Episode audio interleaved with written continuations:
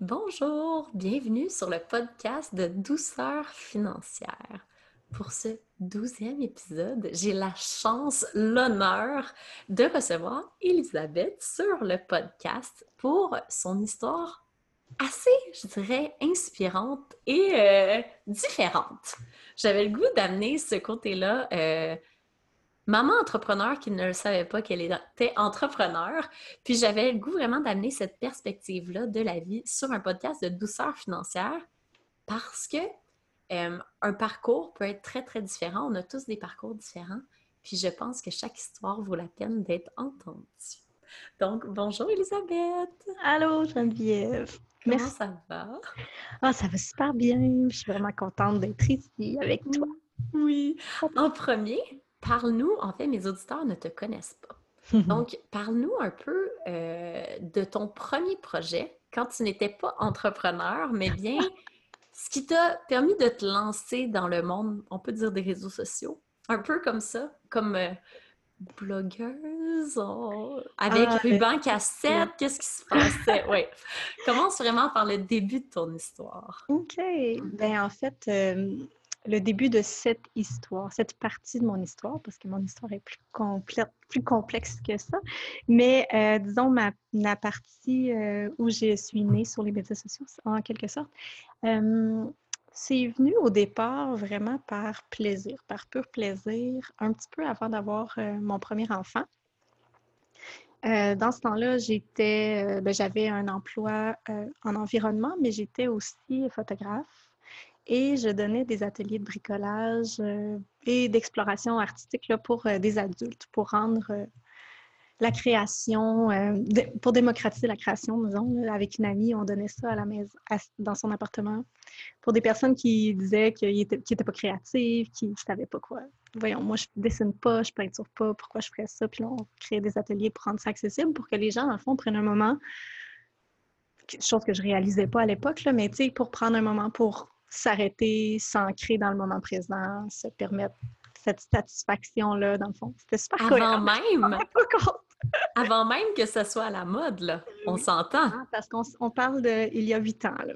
Oui, c'est ça. C'était précurseur. Pendant ce temps-là, j'étais aussi photographe. Et que dans le fond, j'ai commencé à être sur les médias sociaux pour partager, pour le plaisir, euh, les ateliers qu'on donnait. Dans le fond, c'est là qu'est né mon blog. Euh, dans ce temps-là, le blog était pour les ateliers.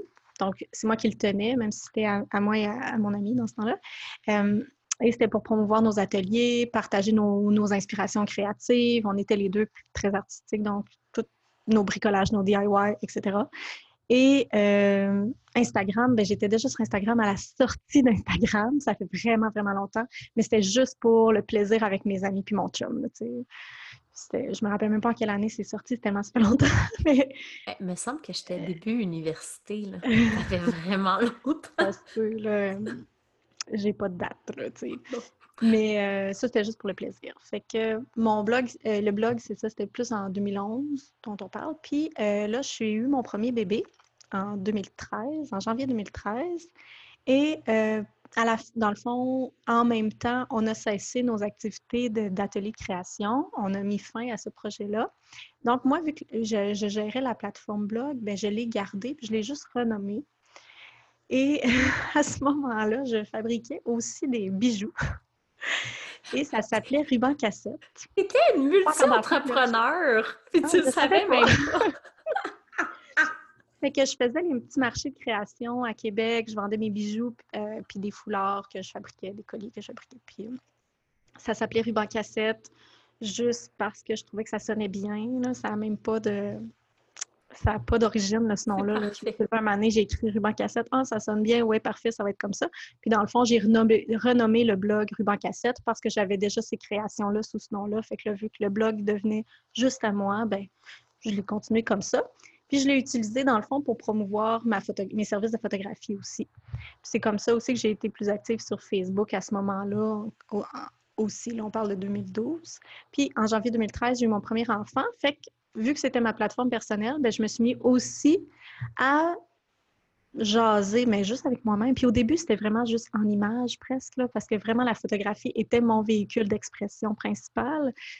Et euh, et c'est ça, je partageais sur ce blog-là parce que je, je, je ne me retrouvais nulle part dans tout ce qui existait déjà sur la maternité. Je ne retrouvais je trouvais rien qui, me parlait, qui m'accrochait, qui venait faire vibrer des cordes euh, en moi euh, sur les plateformes québécoises, je veux dire. Euh, pour moi, c'était très léger la maternité. Ça m'est venu vraiment tout seul. Ça, faisait longtemps que je voulais être mère. ça s'est bien passé. J'ai eu une belle transition, tu sais. pour moi, c'était positif. Ça m'avait pour moi, devenir mère, ça m'avait mm. donné beaucoup, beaucoup de temps. Euh, ça m'avait reconnecté avec mon enfant intérieur. Je me suis remis à, peindre vraiment beaucoup pour moi-même, tu sais, pas juste pour nos ateliers. Euh, je me suis remis à dessiner, à coudre. Tu sais, j'ai comme reconnecté avec tout ce que j'aimais tellement déjà toute mon enfance, tout ce qui m'avait habité. Puis il y avait quand même une dualité parce que ce qu'on voit beaucoup sur les réseaux sociaux, c'était euh, les mamans un peu en furie, là. Quand je regardais, il y a huit ans, c'était ça. Là. Il y avait La majorité des blogs, c'était, ben, tu, misais beaucoup sur, puis c'est correct, c'est une autre approche, c'est correct, c'est beaucoup d'empathie, puis c'est pas parce que j'avais pas d'empathie, là. Mais je trouvais que si on focusait seulement sur ce qu'on perdait, entre guillemets, ben là, tu peux plus boire de café chaud, tu n'as plus un temps pour toi, tu n'as plus ci, tu n'as plus ça, ben je trouvais qu'à un là, garder toujours, toujours cette mentalité-là, sans prendre un pas de recul, puis se dire, OK, comment je peux prendre euh, des actions pour faire en sorte que je vais être bien dans ma nouvelle vie? Parce qu'on ne peut pas reproduire la vie qu'on avait avant d'avoir des enfants.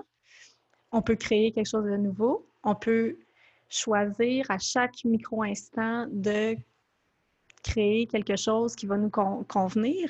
Puis je dis pas avec ça que c'est facile, ça vient avec tous ces défis, ça vient avec des transformations intérieures vraiment importantes, ça vient avec un manque de sommeil, ça vient avec du don de soi. Euh, ça vient avec ça. Fait que comment tu peux utiliser ce que tu as devant toi pour créer quelque chose qui va te convenir. sais. Fait que j'étais déjà un peu dans ce, dans cette, dans ce mood-là, mais vraiment par rapport à, à nous. Là, ça a été plus long avant que je le tourne vers euh, l'extérieur. Mais euh, j'ai vraiment eu l'impression que d'avoir des enfants au début, parce que là, c'est un peu moins le cas avec trois jeunes. Et euh, mes deux premiers enfants, j'avais l'impression qu'on me donnait du temps. On me donnait de l'espace mental, créatif de la drive, je sais pas. oui, puis on dirait qu'il y, a beaucoup de choses qui débloquent quand on devient mère. Oui, mais ben, tu peux les bloquer aussi, là, ça dépend oui, c'est ça. C'est vraiment soit que tout bloque ou tout débloque. Oui, c'est vrai parce que chacun le vit différemment. Ben oui, tout à fait. Puis c'est pas. Euh, c'est pas euh, juste une question de chance. Il y a une question, ben, bonne question de, santé mentale. C'est vraiment très important, cette question-là. Ça existe pour vrai. Puis euh, j'ai flirté avec la dépression postpartum. quand je regarde avec du recul certaines périodes qui ont été plutôt très noires dans ce cheminement-là qui était pourtant quand même doux et, très positif. J'ai eu des périodes d'ombre très, très fortes aussi. Fait que euh, je dénigre pas du tout cet aspect-là. Au contraire, tu le sais, dans les activités que je fais aujourd'hui, je les explore à fond, puis j'invite les gens à plonger dedans pour ressortir plus fort, plus grand. Puis t'as pas peur non plus de mettre des mots sur euh, les parties plus difficiles de la parentalité?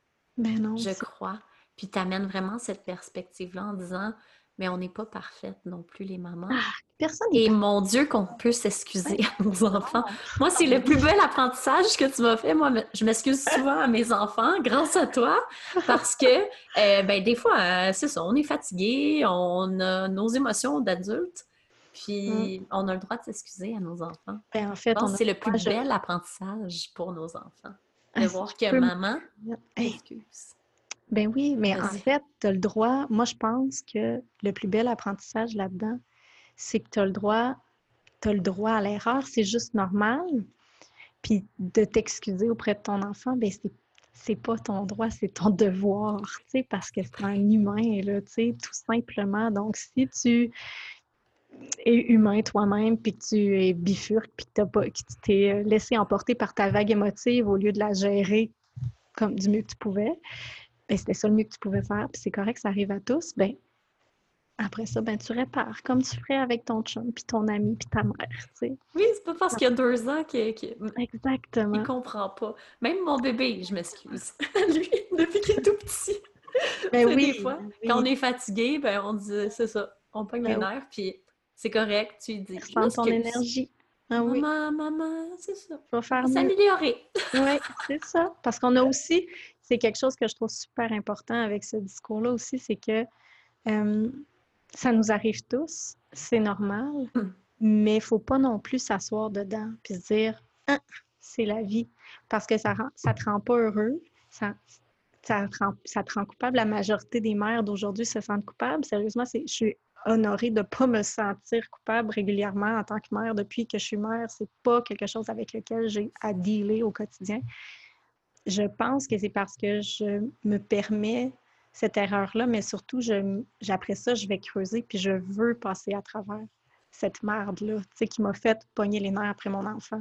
Parce que ton enfant, tu ne pognes pas les nerfs après parce qu'il ne t'écoute pas, puis qu'il ne range pas ou qu'il est arrogant. C'est qu'est-ce que ça vient faire naître en toi qui te fait te fâcher de cette façon-là, puis tu as le droit de te fâcher, mais tu n'as pas le droit de gueuler après. Fait que si tu gueules après, soit ça nous arrive tous, mais après ça, ben excuse-moi, j'ai pas vraiment bien géré mon émotion. Gérer l'émotion, bon, c'est pas une, expression que j'aime beaucoup, là, mais j'ai pas bien surfé ma vague d'émotion. je vais faire mieux la prochaine fois. C'est tellement vrai parce que euh, aussi, ça leur montre vraiment. Euh, moi, ce que j'aime, c'est que ça, quand on demande à notre enfant de s'excuser, il a déjà vu le modèle. Ah oui. Les Donc là, c'est fou parce qu'ils apprennent tellement par, pas par copier-coller, mais quasiment ça. par imitation, c'est prouvé scientifiquement, là, si, on a besoin de la statistique, on peut aller la chercher. Mais tu sais, c'est prouvé que l'enfant écoute moins les mots que reproduit ce qu'il voit. Tu sais. Il est multisensoriel, puis jusqu'à l'âge de 6 ans, il absorbe. Il absorbe son environnement, donc il ne va pas juste absorber les mots qu'il entend, il va les absorber. Donc, si tu lui dis toujours des mots de merde, ben, excuse-moi, hein, sur ton podcast. Ah, c'est correct, moi je sacre. moi je sacre tout le temps. correct tout le temps des tournures de phrases euh, pas super cool, ben, c'est sûr qu'il va les absorber et qu'il va les répéter, mais aussi beaucoup l'attitude, le non-verbal, il absorbe toute cette énergie-là. Donc, euh, voilà, avec, si tu modélises euh, la prise de conscience que que tu as eu dans ton émotion, oui, tu as le droit d'être fâché, mais tu ne peux pas réagir de cette façon-là. C'est pas comme ça qu'on construit quelque chose de, de constructif, construire du constructif. ben, lui, il modélise ça, puis ça lui donne d'autres perspectives, d'autres façons de faire qui vont faire en sorte que tout le monde se sent mieux. Oui, puis on, je, lis beaucoup d'ouvrages sur le cerveau reptilien. En mm. fait, en ce moment, je capote là-dessus. Puis on se rend compte à quel point tout l'ancrage, c'est le 0-7 ans. Et mm-hmm. c'est à ce point-là, à quel point euh, tout ce qu'on tout l'environnement de nos enfants est important, mais c'est surtout très important de ne pas euh, tomber dans la sur, euh, le surperfectionnisme de la mère et euh, de ne pas commencer à se culpabiliser. Parce que l'enfant, même si tu serais le parent parfait, ça reste des petits humains pleins d'émotions, puis eux aussi, il va falloir qu'ils fassent des thérapies plus tard. Moi, à un moment donné, il a fallu que vraiment que je dise, je vais l'accompagner au mieux que je peux, en mm. vraiment fait, en faisant le plus d'introspection possible, mais chaque enfant va euh, s'imprégner de choses différentes parce qu'on est tous différents. Oui, puis ça revient à, euh, au fait que l'enfant, on les aime, nos enfants, mais l'important, c'est comment que lui, il perçoit que tu l'aimes. Puis c'est exactement ça. C'est exactement comment ça va être absorbé dans son, dans son être pendant ses premières années de vie. Ça, c'est what you don't know, you don't know. On va le savoir plus tard. tu peux, tu travailles sur toi. Tout part de nous. Tout part de nous. incroyable. Mais je dis toujours, avec mon chum, on, l'a vraiment vécu euh, parce qu'on a amené de la douceur dans nos vies. Euh, les enfants sont beaucoup moins électriques. Puis on le voit les matins où on les presse un peu. C'est les pires matins. Tandis que les matins on est doux, tout ça, puis que la routine va bien, tout s'enchaîne. Et c'est là que tu, tu te rends compte que l'environnement, le stress, les parents, les enfants l'absorbent tellement. Totalement. Puis il est projeté sur eux. Puis tu sais, je ne sais pas si tu as remarqué dans ton expérimentation de douceur, mais c'est que tu peux aller vite dans ta douceur, puis tu vas bien plus vite dans la douceur. Quand tu prends le temps de faire les choses, ça va vite. Mais, mais les enfants sont. Leur rythme du matin, là, de l'école, il est tellement rodé en ce moment que à 7h30, tout le monde est prêt, puis ben, on va aller jouer dehors. Il nous reste encore une heure parce que là, on est déménagé à côté de l'école, puis ça commence juste à 8h30. Puis là, on est OK, on a quasiment trop de temps, là, tu sais. Donc, on joue dehors. c'est ah non, mais c'est ça, c'est ça qui est beau. Nous aussi, tout est tellement enchaîné qu'ils savent. Puis c'est vrai qu'un enfant d'un an peut savoir où il s'en va. Ah, ben Moi, oui. j'y croyais pas, mais je vois mon petit Léo, il sait tout ce qui va se passer, il comprend, puis il est tout heureux, tu sais. Ouais, Fait que la- oui, il y a vraiment un, un- dans la douceur amène un rythme tellement plus euh, agréable. Et le rythme apporte de la douceur. C'est souvent cet élément-là qui est. Tellement interrelié. Ouais, c'est vraiment interrelié. Tu sais, le... Puis avec les tout petits, c'est encore plus puissant parce que le, le tout petit n'a aucune notion du temps avant l'âge de 7 ans où ça commence à rentrer euh, de façon. C'est encore c'est un peu plus concret, mais encore là. Puis si tu rythmes les choses, c'est pas d'aller vite, c'est de l'efficacité euh, dans, la, dans la lenteur parce que l'enfant sait, c'est des, ça devient des automatismes, c'est im- imprégné dans ses muscles, dans son corps. Ben, OK, je me lève, je m'habille, je me lève, je me brosse les dents. Tu sais, je sais pas c'est quoi ton rythme, chacun son rythme, mais tu sais, de faire un enchaînement comme ça, toujours pareil, tu pas de place à te questionner. Quand tu finis de manger, moi, moi, mon deux ans, il se questionne pas, il finit de manger, il débarque de sa chaise, il va porter son assiette au comptoir parce que ben, c'est comme ça tous les matins, tu sais. Puis nous, le rythme, là, pourquoi il est arrivé dans notre vie, c'est parce que mon chum, il est TDAH. Hmm. Et des enfants, c'est venu challenger beaucoup, Ah beaucoup oui. sa routine parce que lui, si tu le décales d'un millimètre, millimètre de sa routine, il sait même plus il est rendu où. Ouais, Tu sais, ouais. l'espace-temps, tu te dis c'est à 7 ans, un TDAH n'a jamais ça. ce- C'est comme quelque chose qui n'a pas développé l'espace-temps. Fait que nous, on le vivait déjà. C'est ça qui est beau, c'est que des fois, les, les- les challenges de couple vont faire que ça va être plus facile avec les enfants. Moi, j'ai trouvé ça plus facile parce qu'on l'avait déjà. Ben oui, Mon chum, je peux pas y parler le matin. Et je le... C'est fini. Tu le déranges dans, son, dans, son, dans sa routine, dans ses choses à Puis faire. lui, c'est comme la douche, faut qu'il apprenne à telle heure. Sinon, c'est fini. Tout marche plus, tu sais. Fait que c'est vraiment drôle. Mais on a des rôles chacun avec chacun des enfants le matin. Tout est défini à l'avance. Fait que c'est comme une valse. Puis on n'a pas besoin de se parler nous, donc on s'obstine pas. tu sais, c'est ça qui est beau. Fait que tout va bien, puis on part. Mais sinon, on va revenir. Euh, ensuite, tu as eu des enfants, tu as eu ruban cassette, Oui. tu as eu ton blog? Ben, Qu'est-ce tout qui ça, est arrivé après? Ça, c'est arrivé, euh, c'est ça, en même temps. là, mon premier enfant, mon blog qui s'est qui teinté plus de la parentalité tranquillement, mais encore beaucoup de photos, beaucoup de créations. Mais j'étais aussi photographe euh, de famille, fait que ça fitait avec ça. J'ai toujours eu beaucoup, beaucoup de passion pour euh, les détails du quotidien. Ça, ça m'a toujours habité, tu sais. euh, avec mon ex, je parlais souvent, sais, que la vie, c'était dans les détails, puis il était vraiment écœuré de m'entendre parler des détails. mais tu sais, là, non, mais tu sais, si tu t'arrêtes jamais pour ces détails-là, pour les admirer, pour juste t'émerveiller devant ce qui est considéré des niaiseries au quotidien, ben tu tu vas toujours aller chercher du trop gros, puis du, ce qui va devenir stressant, puis tu sais, ça va être toujours externe à toi, tu sais. Fait que ben, dans ce temps-là, avec mon ex, je disais pas ça. Je n'avais pas toute cette sagesse-là. Mais je le vivais quand même sans être capable de le définir. Puis ma photographie avait toujours été teintée de tout ça, vraiment beaucoup. Puis euh, pour moi, c'était aussi un canalisateur d'instant présent, de faire de la photo. C'est ce qui m'a ramené quand j'étais trop dans mon cerveau, que c'était rochant avec les petits. Euh, mes enfants, mes deux premiers sont, ont 18 mois de différence. Je les avais à la maison tout le temps aussi. Fait que, tu sais, euh, quand je devenais trop dans mon cerveau, ben je prenais ma caméra, puis là, je captais des détails qu'il y avait devant moi, puis ça me ramenait dans le moment présent. Je redéposais ma caméra trois minutes après, puis j'étais vraiment ancrée, tu sais, fait que je revenais C'était vraiment de la méditation. Totalement. C'était vraiment ça. On peut faire de la méditation tellement de manières Ah, c'est des états contemplatifs, là, tu sais. Fait que euh, ça a vraiment été un véhicule de santé mentale pour moi. Vraiment fort, la photographie. Puis, euh, c'est ça. Fait que mon blog, c'était vraiment, ça a toujours été, jusqu'à récemment, là, plus, ben, même encore aujourd'hui, la portion blog est vraiment comme sous le coup de l'inspiration, sur mes envies, tu sais, j'ai jamais fait de planification avec ça. Ça a vraiment toujours été mon cœur, mes tripes, mes réflexions personnelles, notre vie. Puis, euh, tranquillement, il y a un- une communauté qui s'est greffée à ça. Pour moi, ça faisait vibrer d'autres personnes euh, qui se retrouvaient dans ça. Donc, ça, a vraiment été une, belle communauté qui s'est construite de façon totalement or- organique. Puis, dans le fond, mon Instagram, ça a toujours été la, la, la plateforme que j'ai le plus utilisée. Là. Je ne suis vraiment pas beaucoup sur Facebook. Je l'anime vraiment pas. C'est pas le véhicule que j'aime le plus utiliser. Même si j'ai une super belle communauté sur Instagram qui est super bienveillante, super active, euh, c'est vraiment magnifique. Euh, c'est ça, mais moi, c'est plus Instagram.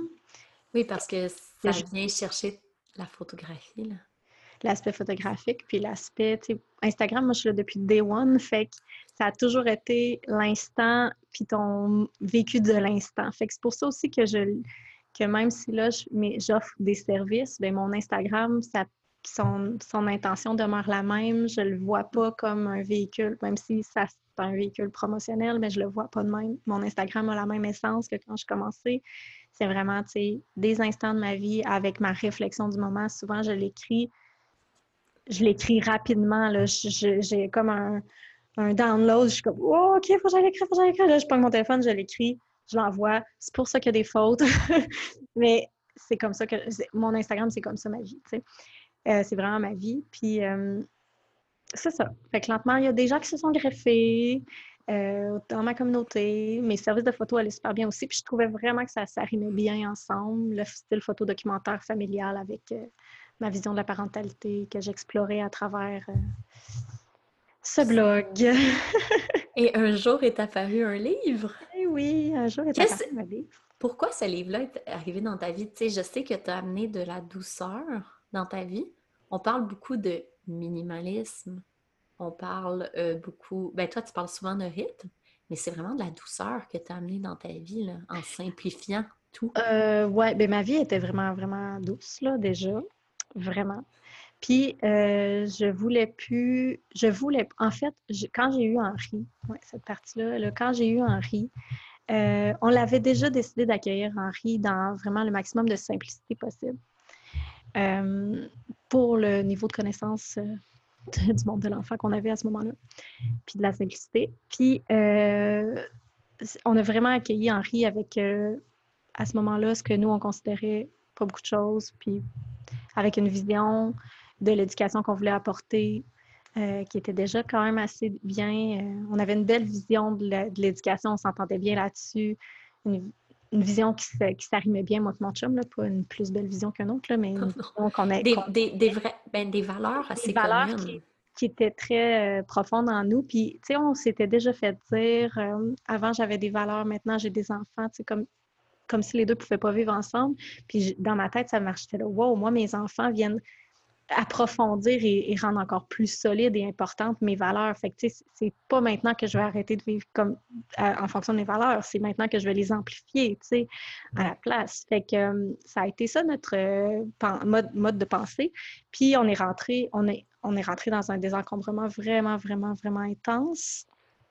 Euh, ce qui fait quand même rire mes amis parce que, tu sais, je viens d'un milieu pas très aisé. Euh, j'ai toujours été super simple, vraiment économe. Puis là, il était là, ah, tu te débarrasses de plein d'affaires. Voyons, t'as pas. Je oui, parce que j'étais sentimentale. J'avais une peur du manque qui était liée à mon histoire familiale. Fait que, tu sais, j'accumulais des cossins, j'accumulais des affaires, même si c'était usagé. Fait que, quand j'étais enceinte d'Henri, j'ai dit non, non, non, non, je commence pas à accumuler des affaires d'enfant. Je veux avoir juste le strict minimum pour avoir un bébé. Je ne veux pas envahir mon espace. Puis, avec bébé dans les bras, après, une fois qu'il était né, ben là, c'est pas vrai que je vais passer ma vie à déplacer des objets. Puis, on est embarqué à fond, à fond, à fond dans le désencombrement. Puis, euh, ça a juste fait en sorte qu'on a approfondi notre vision de la simplicité, puis qu'on l'a. Tu sais, on, on voulait déjà que je reste. Ben, moi, parce que moi, j'avais plein de projets que je voulais faire. Fait que c'était moi qui allais rester à la maison les premières années. Euh, tu sais, on. C'est ça, on voulait déjà toute cette simplicité-là? Parce que nécessairement, vu que vous avez fait le choix que tu restes à la maison, tu savais que tu avais un salaire de moins. Oui. Donc là, c'était parfait. Parce que t'achetais moins de cocos pour, achetais pas. pour ton manque, t'en achetais pas, donc nécessairement, ça a amené aussi une simplicité financière, tu sais. Oui, bien en fait, je tiens à préciser qu'encore là, ça n'a pas été genre, OK, on, on, on dépense dans le bain puis on simplifie tout.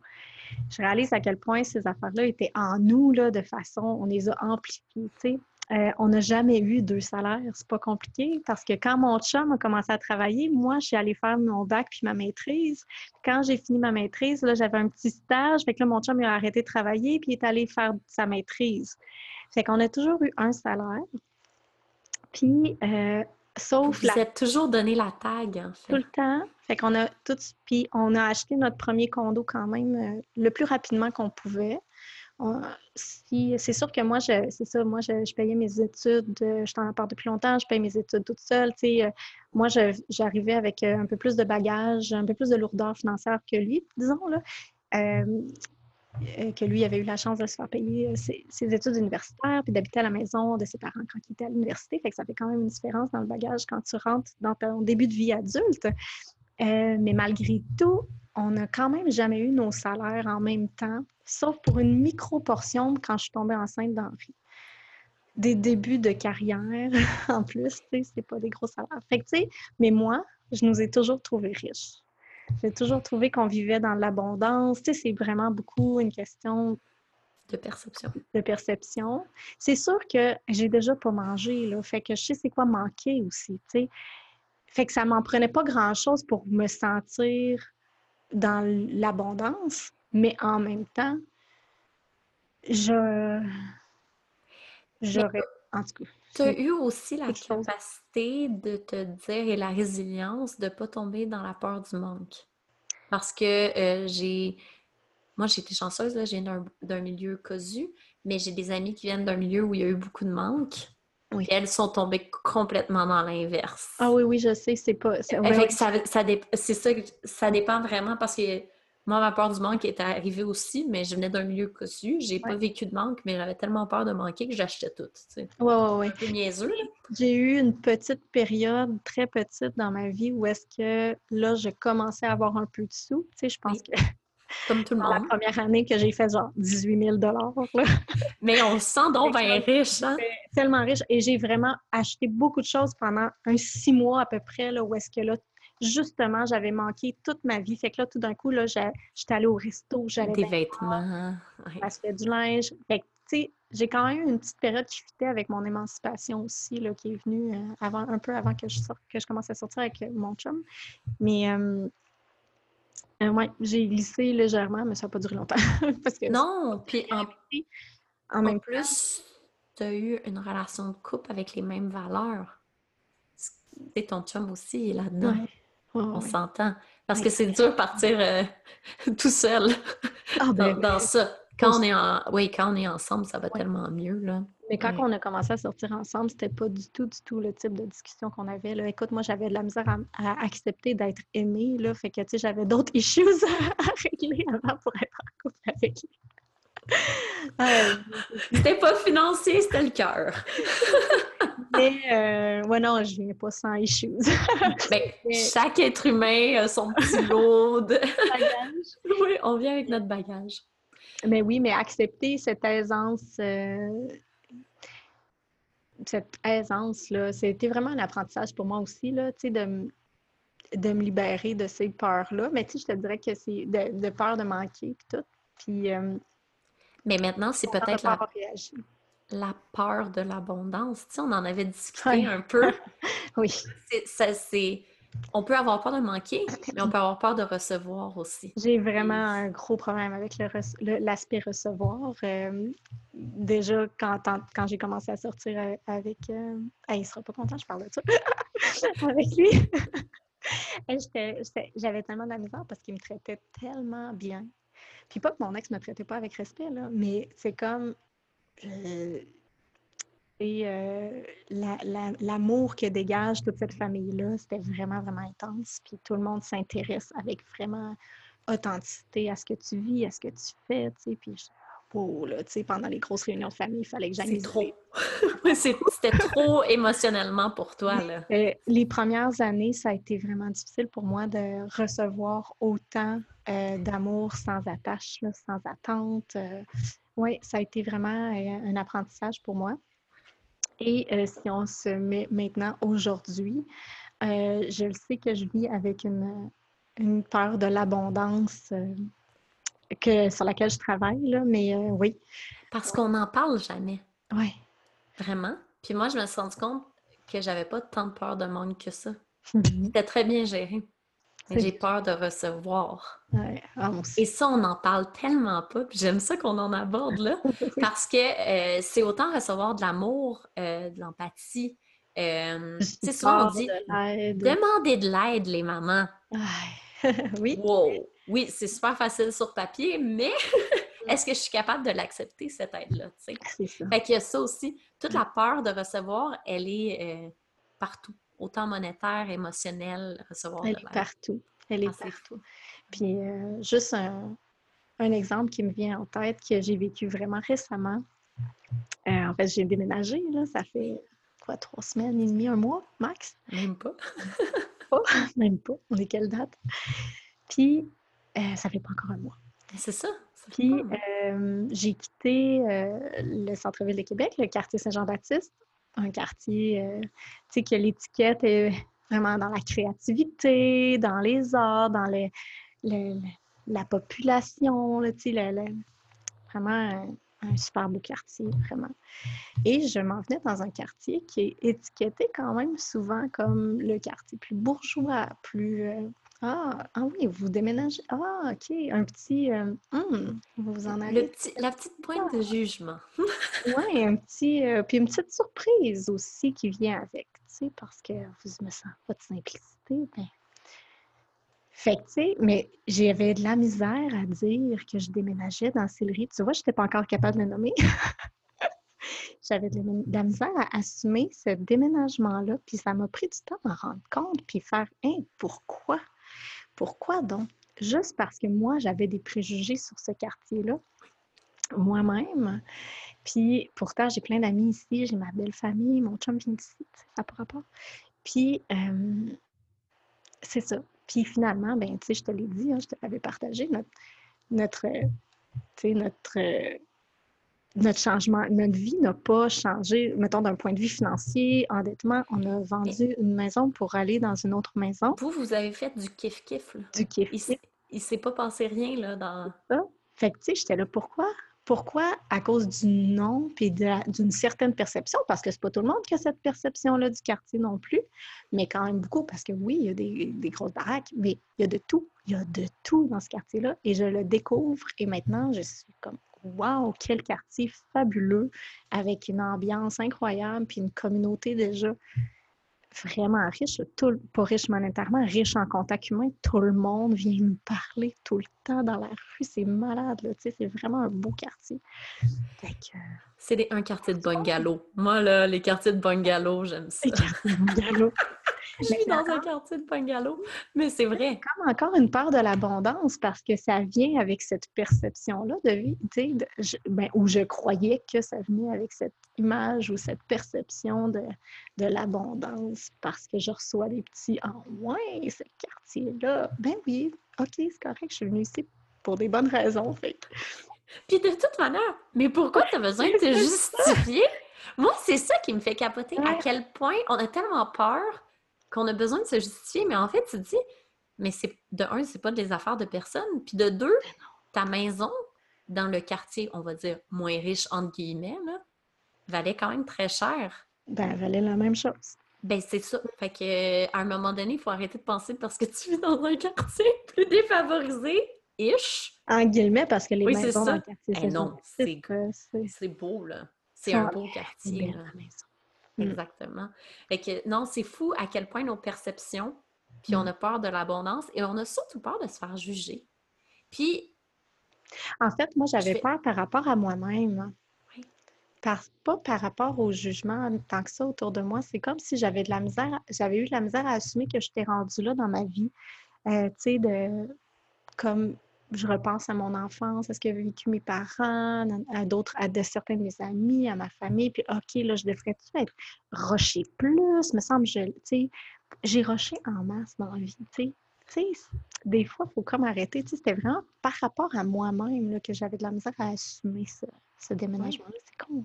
Cette douceur-là aussi, que vous. Mais c'est aussi parce que vous avez fait des tellement beaux choix. Ben oui. Il y a ça aussi que les gens comprennent peu, mais toi, tu n'avais pas deux autos de l'année. Euh, euh, non, non, mais en termes.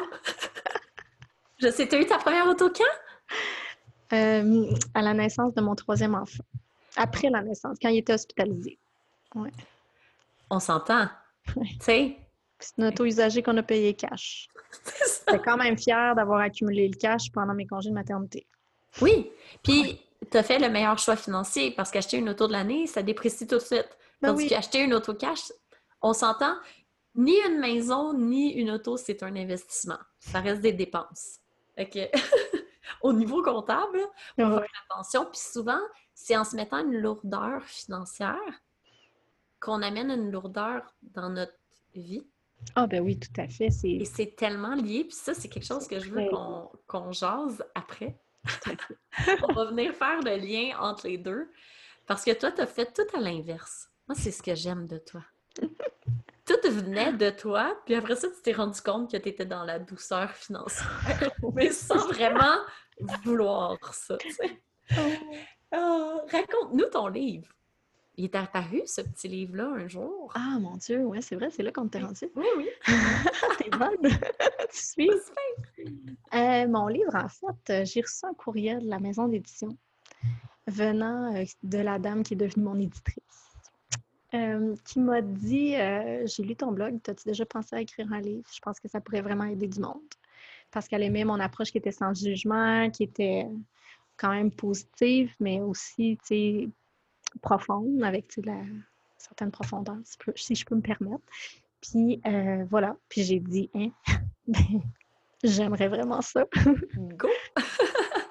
ça. Puis j'ai vraiment pris mon temps pour ce projet-là parce que euh, ben, il y a eu beaucoup de, back and forth avec la maison d'édition avant que vraiment on, on, on prenne le temps de faire un contrat, puis qu'on se fasse un plan, puis tout. Puis après ça, ils m'ont laissé beaucoup, beaucoup de liberté dans l'écriture du livre. Puis je suis tombée enceinte de, mon troisième pendant ce processus-là. Puis moi, les, mes grossesses sont pas super, fait que j'ai pas beaucoup d'énergie, donc euh, les choses euh, se tassent naturellement pour faire de la place à mon gros ventre. Puis euh, euh, c'est ça. Puis là, il est, il est né prématurément aussi, fait que j'ai été beaucoup à l'hôpital avec lui. Donc, tu sais, ça a été un processus qui s'est étalé euh, beaucoup plus longtemps que, que j'aurais voulu, mais c'est pas grave. Puis, t'as un petit coco qui dort pas non plus, ton troisième? On va pouvoir en jaser plus tard. Donc, euh, ça a été, euh, c'est ça, un super beau processus. J'ai adoré, vraiment, j'ai adoré ça euh, comme, euh, comme expérience. C'était vraiment cool. Puis, euh, il est né en mars 2018, mon livre. C'est comme ton quatrième bébé. Oui, ben carrément. J'ai eu un plaisir fou à le faire, là. C'est fou. Wow. Ouais. Avec, on s'entend là, avec un bébé qui dort pas. Je Avec sais pas comment t'as Un bébé qui dort pas, puis mes petits à la maison. J'ai eu trois garçons à quatre ans, pour ceux qui ne me connaissent pas. Puis je fais vraiment pris plaisir à intégrer. Ben, c'est, puis c'est comme ça que je fonctionne pour tout ce que je fais.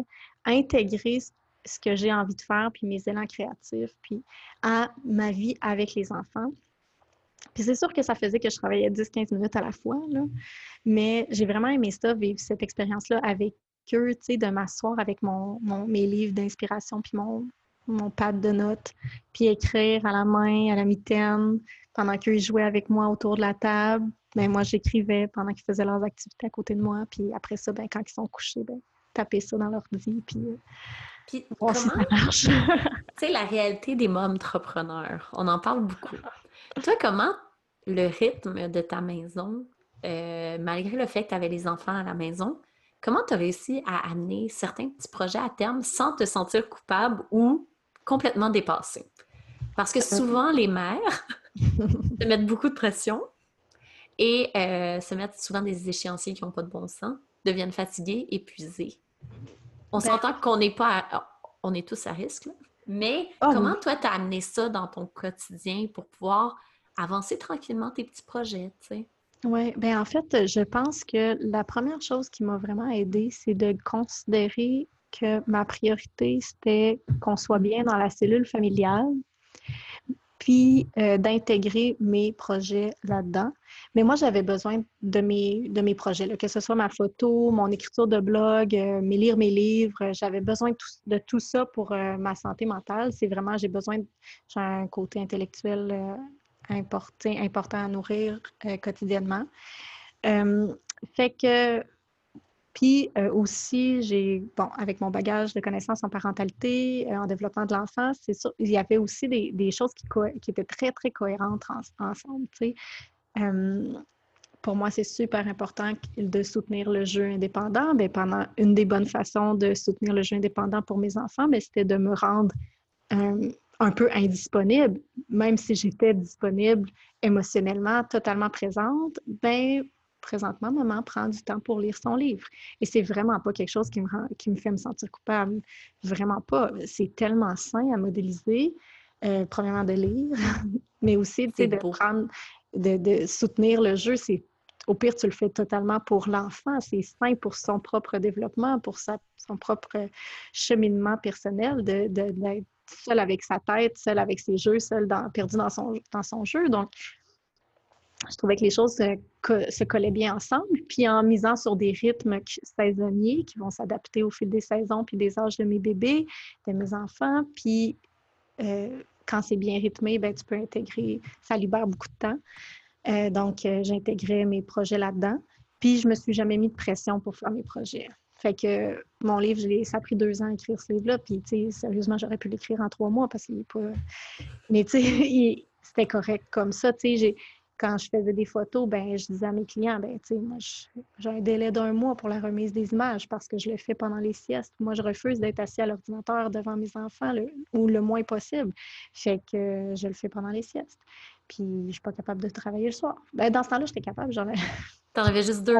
J'en avais juste deux, entre guillemets, puis j'en avais, il y avait personne qui dormait pas bien, là. fait dormait normalement. Fait que euh, j'étais moins épuisée, là. Je dirais qu'avec la l'arrivée de mon troisième, j'ai arrêté complètement de faire de la photo parce que c'était trop, c'était trop. Fallait puis ça, on va en parler. Euh, de pas dormir. Ouais. Je veux vraiment aborder ce sujet-là, parce que c'est un sujet qui me passionne, que je le vis. Puis euh, de vraiment être doux avec soi-même et d'accepter d'être fatigué. Ben c'est un processus qui est ardu parce qu'au début, on se met tellement de pression. Mais à un moment donné, on se dit que c'est correct aussi de faire des siestes, de ben oui, son rythme à nous comme maman. Tout à fait, parce que puis ça, j'en ai un, j'en parle quand même dans plusieurs chapitres dans mon livre parce que, mm. tu sais, euh, de, de, développer, de, devenir mère, puis ça, selon les, les, âges de nos enfants, ça va changer aussi. Fait que, tu sais, il faut que tu apprennes à développer, ben, faut que tu te découvres en tant qu'individu dans cette aventure-là.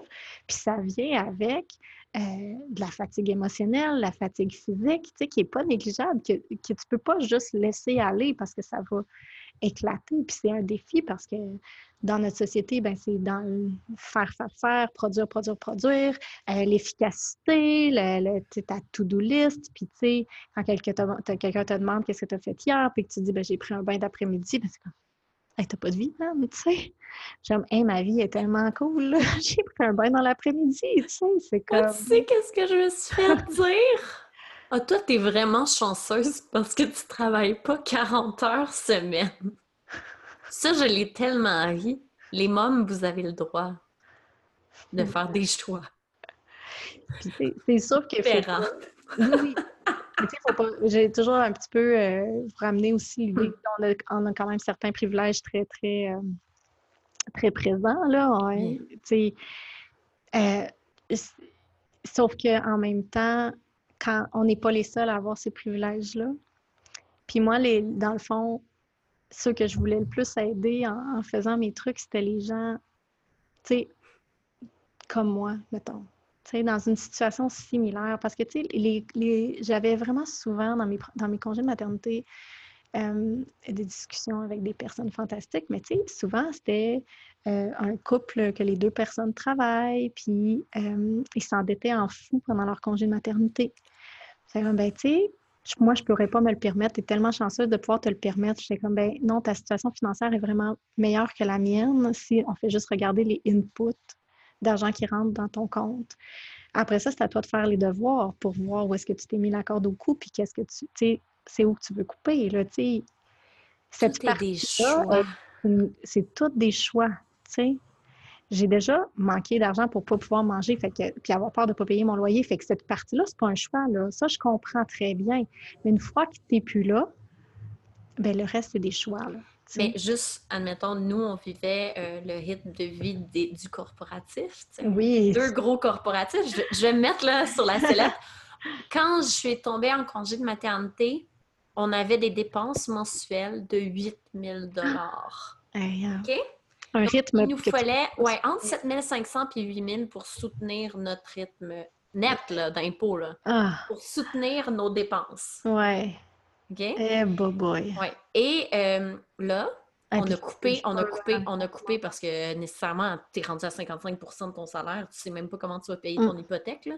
Tu Mhm. dis, tout, tout va sur la carte de crédit, tu Ouais. capotes. Puis, on est rendu maintenant qu'avec l'hypothèque, tout, la nourriture, on mange bien. Euh, nous, on mange très, très bien, là, on coupe pas là-dessus. Euh, ça nous coûte 3500. Ok. Puis ça, on a fait tout ça en deux ans. Mm. Donc, on fait un profit de quasiment 5000 pièces par mois. On a coupé. Donc, ce choix-là d'avoir coupé, Ouais. donc plus d'auto de l'année, euh, on a vraiment coupé dans tout. Euh, ça permet qu'on n'a pas besoin de faire l'équivalent de 10 000 pièces de revenus par mois. Ben oui, tout à fait. Donc là, il y a des trucs qui s'ajustent. Et c'est ça que les gens... Parce que la loi de Parkinson fait, j'aime tellement cette loi-là, plus tu as de revenus, plus tu as de dépenses. Hein, parce qu'on le mérite donc bien. Ah oui, mais c'est cette question de mérite-là qu'il faut ailles fouiller après. hein. C'est ça. Mais quand Mérite tu déconstruis, Oui. tu te rends compte, my God, moi, ma vie va mieux depuis que j'ai plus de dépenses. Ben oui. C'est incroyable! Parce que tu t'es tellement dégagé de fausses croyances, de fausses conceptions, de faux besoins, des choses qui t'apportaient rien à ta. Mon auto, ça me coûtait 1000 dollars par mois. Ah. Tu sais, c'est dégueulasse! Ouais, c'est vraiment dégueulasse. Comme- Tu, fais- tu parles à une fille qui haït les chars. Mais J'ai mon chum, il a pas de permis de conduire. Moi Explique-moi pourquoi. On avait besoin d'une grosse auto. Ouais, Et là, je en huit mois, j'ai payé mon auto cash. tu sais. Ouais. Ah non, mais je comprends. Non, mais c'est vrai. C'est ça. que- Et les gens, euh, euh, là, j'espère que je vous ouvre des petites. euh, sais, vraiment, tout le monde qui écoute, de juste regarder c'est quoi vos dépenses va faire que peut-être vous allez devoir, Ouais. vous allez pouvoir arrêter de travailler autant et prendre plus de temps. Et c'est ça. Il y a comme un cercle heureux qui arrive avec ça. Et je parle pas là, de devenir des hippies, là. De déménager en campagne, mais je dis, même en ville, on peut vraiment diminuer. Ben oui, tout à fait. Ben c'est ça qu'on a fait aussi, mais de- d'une façon beaucoup moins drastique parce qu'on avait déjà cette simplicité-là, ce que moi j'appelle dans mon livre Simplicité financière, puis il y a un chapitre qui porte sur comment qu'on a fait ce cheminement-là pour nous personnellement, puis qui a beaucoup, beaucoup changé aussi depuis que j'ai écrit ce livre-là. On a beaucoup cheminé depuis aussi, mais euh, justement de façon moins drastique, mais quand même de tout lister tes dépenses, puis de te rendre compte même ne serait-ce que les 5, 10, 15 dollars qui partent à gauche et à droite, bien, ces, ces dollars-là, ça, ça, c'est pas des gros changements qui vont faire la différence, c'est toutes ces petites portes, des fuites d'argent que tu fais comme, hein, tu sais, je parlais avec une amie à un moment donné qui dit, qui, qui, qui s'empêche quand même beaucoup d'être à la maison avec ses enfants, parce que c'est ça qu'elle aimerait faire, mais parce que euh, financièrement, ça ne marcherait pas. Puis je, mais je ne comprends pas encore comment financièrement ça ne peut pas marcher, euh, connaissant, mettons, la situation financière de base. Je ne connais pas les détails de sa famille. Puis, euh, ben, il y avait beaucoup de fuites comme ça, des, des, des abonnements qu'ils ont oubliés qui passent dans les comptes automatiquement. Sur les cartes de crédit. des montants quand même importants, là, puis comme, OK, là, si tu l'as oublié, va, va l'annuler, dépêche-toi, souvent, puis ça, c'est un sujet qui est vraiment récurrent dans ma communauté, puis que j'aimerais vraiment beaucoup approfondir dans quelque chose qui va s'en venir pour 2020. Mais euh, euh, c'est de revenir à la base, tu sais, tout simplement, liste toutes tes dépenses, divise-les en, en ce qui est important, ce qui est nécessaire, puis ce qui est du luxe, puis oui, le câble, c'est du luxe. Oui, un cellulaire, c'est du luxe. Après ça, tu n'es pas obligé de ne pas avoir de luxe. Choisis le luxe que tu veux. Ben, Moi, ton sel, Moi, j'ai pris Fizz, là, ça me coûte 30$ piastres par mois. ton sel ou c'est quoi Oui, ça? Fizz? C'est une nouvelle compagnie. Moi, ça me coûte Notre- 23 dollars. C'est ça. Notre Internet, maintenant, c'est une compagnie pas Ah, Vidéotron ton belle. Euh, arrêtez d'aller chercher les gros câbles au distributeur. Ils coûtent une fortune. Tu peux aller Il y a chercher plein d'options. Je sais, il faut juste chercher.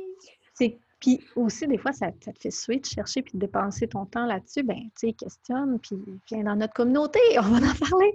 Mais tu sais, il y a plein de monde qui l'ont fait, ce jeu-là. Tu sais, moi, je l'appelle souvent le jeu de la frugalité. Là. Tu sais, je trouve que le mot frugal devrait avoir une, connotation super positive parce que, à mon sens, quand on joue à la frugalité, on appelle l'abondance parce qu'on devient on a un calme intérieur ridicule. Quand tu sais où va ton argent, d'où vient ton argent, puis où va ton argent, puis que tu le sais justement que c'est pas grave si, tu sais, je m'achète pas de linge pendant six mois, tu sais, on s'en fout. Tu sais, ben correct, là, je vais pas... Il est beau ton linge. tu sais, dans... Tu sais, tant que tu es, à chaleur, tu es confortable, puis j'aime le style aussi, mais tu sais, c'est juste un exemple, mais à un moment donné, tu te rends compte à quel point tu peux délester beaucoup, beaucoup, beaucoup de dépenses, tu sais. Puis garder celle qui t'apporte un vrai plaisir. Un oui, parce qu'on ne connaît plus. On parle juste, on parle souvent de poids, euh, mais c'est la même chose au niveau du poids physique. Mais la charge mentale de l'anxiété monétaire, là, ah, c'est énorme. C'est pire que tout. Mm. Donc, ça, c'est vraiment quelque chose. Puis toi, tu l'as. C'est venu dans ta vie juste comme ça? J'ai le meilleur modèle de ma vie. Puis ce qui est vraiment hot, c'est que je, remercie la vie de m'avoir permis d'intégrer cet apprentissage-là parce que c'est pas nécessairement tout le monde qui l'aurait intégré. Mais moi, ma mère, c'est la, la reine du budget. La reine. La reine. Un jour, en privé, je te raconterai son histoire. Ça va vraiment t'intéresser.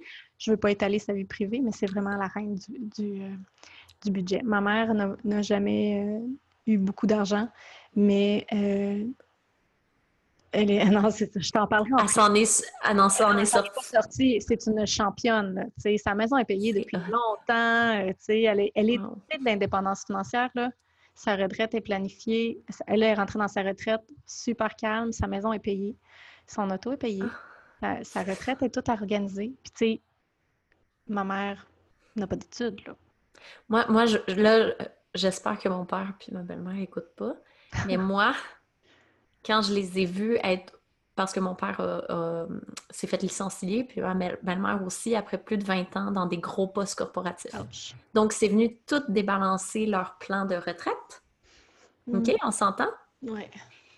Et moi, ça, ça a été mon wake-up call parce que j'étais en... enceinte de Gaspard. Puis je me suis dit, hey, ils ont travaillé toute leur vie pour leur retraite.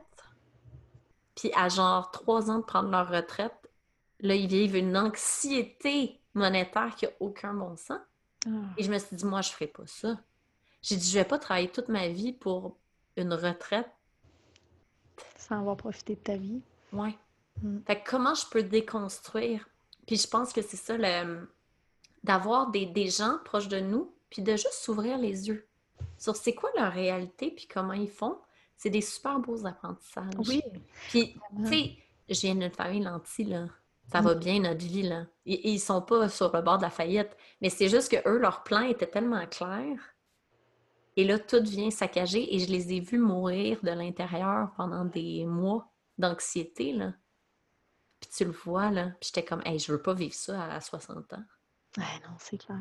Tu sais, est-ce que je peux changer ma vie maintenant? Qu'est-ce que je peux faire? Puis aussi, tu changes ta vie maintenant. Euh, ça, c'est quelque chose que j'essaye de véhiculer, mais pas toujours, j'ai pas toujours les bons mots pour le dire, mais tu sais, moi, les changements que je fais dans ma vie, j'ai pas l'impression de me priver en ce moment. En fait, tout ce que j'ai arrêté d'acheter, ce que j'ai laissé aller, les choix que j'ai faits, de rester sept ans à la maison, puis tu sais, sérieusement, j'ai rentré des pinottes. Je suis très honorée d'être sur ton podcast d'entrepreneur, mais tu sais, je ne vis pas le succès avec mes amours d'entreprise. Eh, attends, le eh, succès financier, non, mais tu vis le succès. Ah, je suis très... J'adore ce que je fais. Pour moi, je vis ma vie comme de rêve. Là. Mais euh, je parlais juste du succès financier. Oui, c'est ça, le reste. mais euh, mais on n'a jamais été aussi bien parce qu'on sait ce qu'on a besoin, on sait qu'on a amplement de ce dont on a besoin avec le salaire de mon chum qui est dans la fonction publique, on s'entend? Oui, il ne fait pas du 400 000 par année, hein? du 200 000. Là. Pas un avocat renommé, là. Non, mais c'est ça, en termes. C'est ça, on descend, on descend, mais c'est ça. Fait que, tu sais, euh, en fait, moi, là, j'ai lancé mes, mes, mes services euh, officiellement en même temps que j'ai sorti mon livre. Puis, ce que je ce que je, ce que j'accumule, puis c'est pas là que je m'en allais pas en tout. Ouais, c'est correct. on part, on reviendra. Fait que là, tu sais, j'ai appris l'investissement, euh, réorienter notre argent, tu sais les rêves des enfants sont pleins. Euh, tu sais, euh, je suis vraiment fière de nos accomplissements, tu sais, d'avoir payé cash la voiture, euh, la belle vanne familiale 2012, tu sais, parfait. Mais tu as fait des choix au niveau fiscal très intelligents. Les gens ne jouent pas avec l'impôt et c'est un terrain de jeu. Vous pouvez faire de l'argent. Oui, vous pouvez faire de l'argent avec les impôts parenthèse. Oui, on, va suivre les enseignements, Geneviève, parce que moi, à part les ré, que je trouve vraiment que c'est le meilleur investissement au monde, ça n'a pas de sens. Mais là, une fois qu'ils sont pleins, je ne sais pas quoi faire. Il y a plein d'autres choses. On, reçoit des, des fiscalistes sur le podcast. Tu vas capoter. on parle de tout ça. Quand, quand, ça, là, pour moi, ça a été un gros apprentissage parce qu'avant, pour moi, l'argent, c'était tabou. Euh, ceux qui avaient de l'argent, c'était des, des, trous de cul qui avaient crossé le monde. Là, il n'y avait jamais la vision que tu pouvais faire l'argent pour rendre un meilleur service au monde, pour soutenir plus de monde. si moi, je rends plus d'argent puis que je peux permettre à mes enfants de se concentrer sur le développement de leur être, puis devenir des bons humains, puis de, de pouvoir les soutenir là-dedans. Parce que, tu sais, moi, j'ai dû, j'ai quand même rushé, Tu sais, puis ça l'a ça l'a fait en sorte que j'ai arrêté d'aller à l'école pendant longtemps. Je suis retournée à l'université plus tard, je me suis endettée, tu sais, puis j'ai eu des... Euh, ben, il y avait d'autres affaires. C'est tout des stress. C'est tout des stress qui font que c'est vraiment, vraiment plus tard que j'ai pu euh, devenir vraiment plus moi-même, puis, tu sais, me, me, découvrir, puis être plus tournée vers les gens, puis parce que j'étais tout le temps en mode survie. Fait tu peux, quand tu es en mode survie tout le temps, tu es puis surtout d'avoir ce, cette stabilité financière-là, cette non-anxiété financière-là, ça permet de mieux développer l'humain et d'enlever tout le bruit. L'anxiété, c'est du bruit, hein? Mais quand on a juste à se concentrer sur être un bon humain, c'est incroyable à quel point on peut accomplir des choses. Mm. Puis on va changer le monde à notre manière. Puis c'est correct de faire d'argent. C'est correct aussi de le réinvestir. C'est correct. Tu sais, il y a tout ça. Faut que je travaille là. C'est correct de faire l'argent. Recevoir. C'est correct de recevoir. Allez acheter mes programmes. Par contre, sont, ma sont magnifiques, hein, tes programmes. Mais... Mais c'est pour ça que ça a été long avant que ce soit une entreprise. Oui. Ça, fait, ça a vraiment été long avant que je fasse OK, je vais arrêter d'appeler ça mes petits projets. Je mets tellement de cœur puis de passion, puis toutes ces foutu bouquin que je lis, il faut bien que ça serve à quelqu'un d'autre qu'à nous, là, tu sais, ça n'a pas rapport. Mais... ça sert tellement aux autres, puis moi, je me rends compte de ça. Euh, notre savoir, il faut l'étaler mm-hmm. et en parler le plus possible, Parce que ça résonne chez beaucoup de parents. Comme moi, étant une maman qui n'a pas dormi, tu es la première qui parlait de ça. J'étais comme, ça se peut pas que je sois la seule qui dort pas. À un tu dis ça se peut pas. Puis ça se peut pas que je sois la seule qui veut pas faire du 5, 10, 15. c'est comme. Il y a d'autres choses. C'est ça. Fait que nécessairement, j'étais comme, enfin, quelqu'un qui parle des vraies affaires, de l'épuisement de la maman, de comment on doit changer notre rythme. Puis moi, ça m'a beaucoup aidé. Mais ça a été des choix. J'aurais pu euh, continuer mon rythme de vie de fou, de surconsommation. Puis en ce moment, je serais sûrement en burn-out Hum, probablement. Ben, sans l'ombre de vrai. en fait. Ben Exactement. Mais parce que j'ai fait des choix puis qu'on a coupé beaucoup. Hum. Puis j'ai fait le choix comme toi d'être à la maison. Là, je travaille quoi? Deux à quatre heures par jour. sans blague. Puis moi non plus, là. Avant, moi, je c'était moi le pilier financier. Ouais. Maintenant, je suis plus le pilier ben ben. c'est le pilier pour plein d'autres affaires. Non, non, mais ce que je dis, c'est que c'est ça qui est beau. Puis là, c'est le fun parce que, c'est mon chum. Puis quand je voyais ton histoire de tag. Nous aussi. Moi et mon chum, ça a été de même. Envoyer la balle. Oui. Puis là, c'est lui a la job corporative qui va. Tu sais, on est content, puis ça nous permet, tu sais, que moi, je peux être à la maison, puis j'ai pas besoin de travailler 100 heures semaine, tu. Ouais. Mais c'est ça, c'est magnifique. Ah oui, puis, puis on a toujours vu, ça comme un jeu aussi, là, euh, mon chum et moi, de se dire, OK, euh, sais, jusqu'où on peut aller, puis en, en, étant du monde vraiment ordinaire, là, mais tu sais, OK, qu'est-ce qu'on coupe d'autre, puis aussi, qu'est-ce qu'on paye rapidement, on est super agressif, mettons, pour notre, notre hypothèque. Puis, tu notre conseiller financier était comme, fait qu'on a acheté notre maison dans notre ancien quartier, là, 7 ans, était, hmm, vous devriez peut-être réviser votre, votre budget, c'est très, très agressif. On voulait l'acheter en 15 ans. Puis, il était comme, êtes-vous sûr? Oh oui, oh oui. Puis, on n'a pas eu l'impression de devoir se priver pour payer ça. Ben, pas payé. Sans le vouloir, tu as le meilleur choix financier. Parce qu'une maison, c'est une dépense, OK? Regarde quand tu mets ton hypothèque sur 30 ans, c'est aussi pire qu'un loyer. Ah, c'est terrible. Moi, c'est ça, ça les... En fait, j'ai vraiment une peur des dettes qui n'est pas nécessairement saine non plus, parce que dans certains cas, ça peut. Il y a plusieurs écoles de pensée. Là. Mais moi, j'ai vraiment un problème avec les dettes. Puis, tu sais, présentement, il me reste ma dette d'études. Puis, dès que j'ai un surplus, je veux le mettre dedans. Mais, c'est le plus bas! Mais c'est le plus bas taux d'intérêt. Mon chum, il me conseille bien. Oui. non, on va remplir les rêves, on va payer l'hypothèque. Tu as tellement raison, mais ah, moi, j'ouvre mon compte. Tu le vois, le petit rouge, là. ça m'énerve, là. Ça fait longtemps que je ne vais plus à l'université, là. Ça me gosse d'avoir cette dette-là. Mais tu sais, en même temps, c'est la. D'un autre côté, c'est la dette qui m'a permis d'être la personne que je suis aujourd'hui. Parce que mes cinq ans d'université m'ont vraiment, vraiment, vraiment apporté énormément c'est comme la meilleure dette. Parce que de un, le taux d'intérêt est tellement bas, c'est tellement étendu sur longtemps. Mm. Mais reste que c'est ça. Moi, mon problème, c'était l'inverse de toi. J'avais pas peur des dettes. Parce que je mm. savais que j'étais capable de générer du revenu. Ben oui, c'est ça. C'est pas mieux, là. Non, non. en fait, moi, j'ai le souffle de coupe quand je t'écoute Mais non, mais c'est ça, il y a des extrêmes. Tu sais, moi, je disais à mon chum, ah, la maison, on va maximiser notre hypothèque, c'est pas grave, le taux d'intérêt est tellement bas. Là, mon chum, il est un peu comme toi, il était comme ah. Non, moi, je veux juste payer la maison le plus vite possible, Jen. fait que c'est ça, c'est drôle, mais tu vois, moi, je pense que c'est ça. Comme couple, à un moment donné, c'est moi qui me suis calmée, puis ça, je suis allée au rythme de mon chum. Mm-hmm. Là, c'est beau. C'est fun. Ça fait du bien. puis, on va revenir les finances. Oui. On a abordé ça beaucoup. Toi, tu as amené la douceur financière sans t'en rendre compte dans ta vie, à cause de ton passé nécessairement. Qu'est-ce que ça t'a permis de, de faire, de ne pas avoir d'anxiété financière? Est-ce que tu trouves que ça t'a enlevé une grosse charge mentale ou tu trouvais ça quand même lourd de devoir gérer un budget serré? En fait, euh, ben, ça a été un apprentissage. Mais j'ai jamais géré un budget serré. jamais, jamais euh, budgété serré. Ça euh, ça fonctionne pas avec moi. Ça fonctionne pas avec le style de vie qu'on a non plus. la manière que, ben, en fait, ce qu'on a fait avant même de budgéter, parce qu'on vivait sans budget, mais ça fonctionnait pour nous parce que, puis c'est pas nécessairement ce que, c'est pas quelque chose que je conseille, mais de toute façon, je conseille rien dans les finances. c'est compliqué mais pas nécessairement quelque chose qui est idéal à faire parce que, euh, ben, pour toutes sortes de raisons, mais nous, ça fonctionnait parce qu'on n'était pas très dépensiers, tu sais.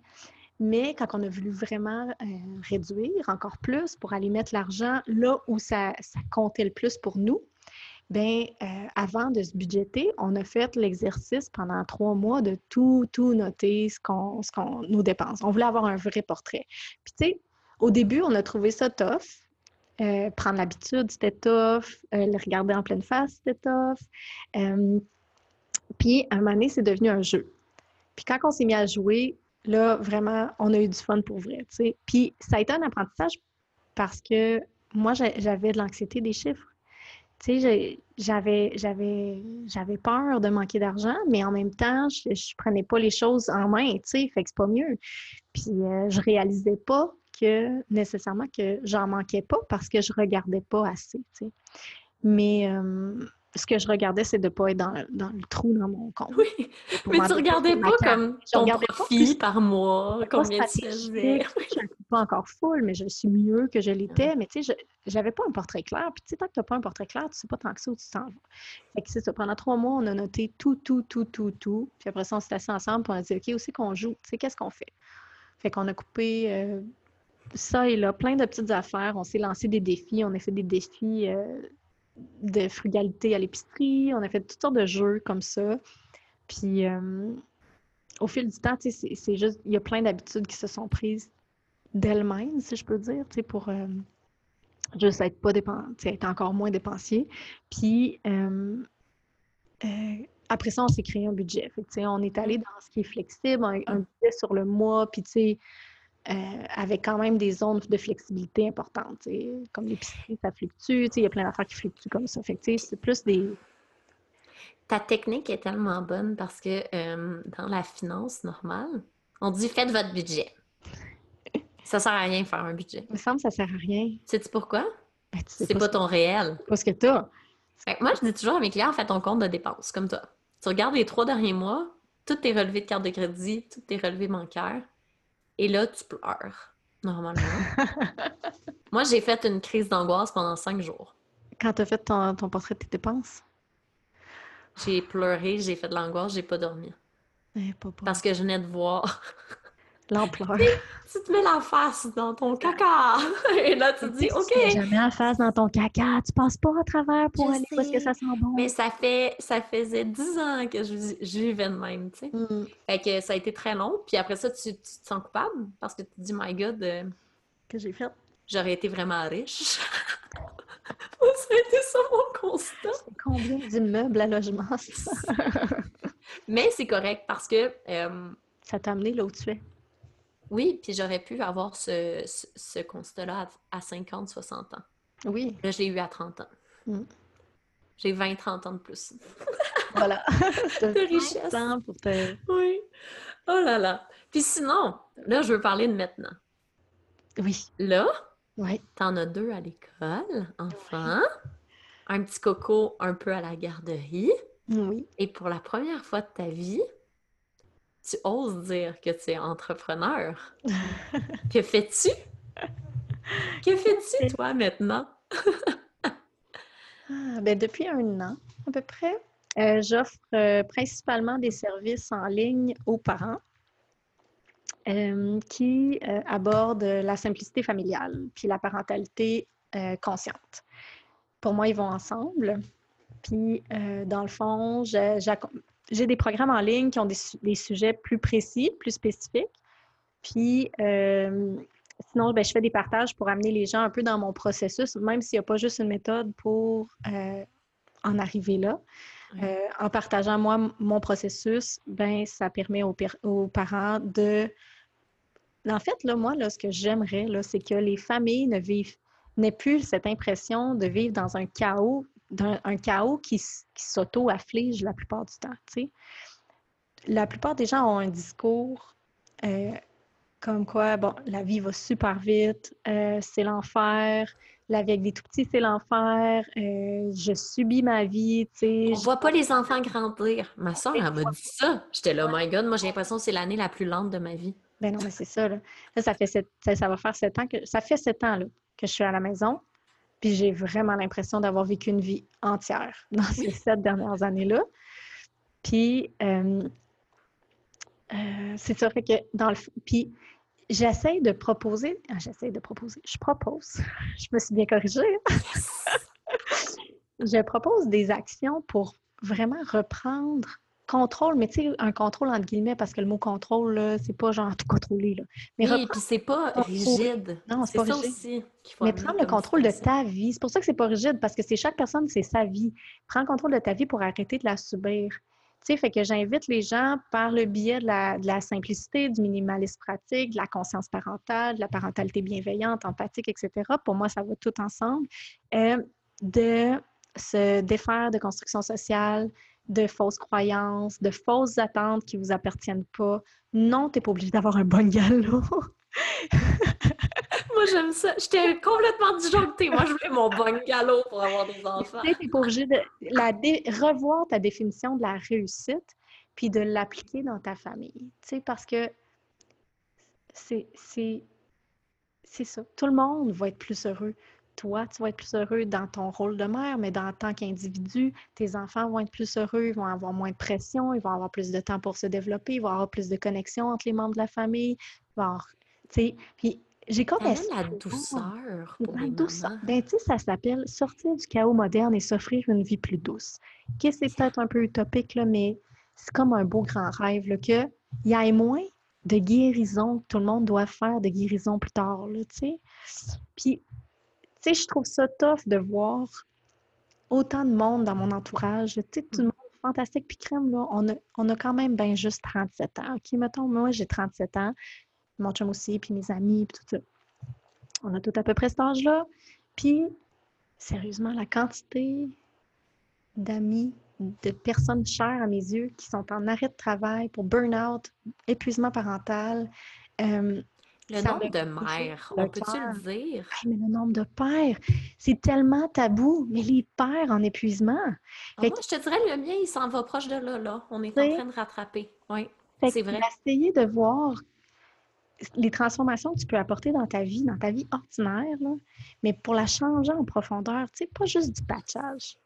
Parce Oui, que arrêtez de pas patcher avec du du duct tape. Parce que ça va tomber, puis on va être, tout le monde va tomber, puis ça ne te rendra pas plus heureux parce que tu as ton comptoir de marbre, que tu as travaillé 60 heures par semaine pour réussir à payer, puis que finalement, tu ne l'as pas payé, puis tu es tombé en burn-out, tu sais. Puis t'as fait faillite. Puis là, t'as de la stress monétaire. tu sais, remettre les choses en perspective.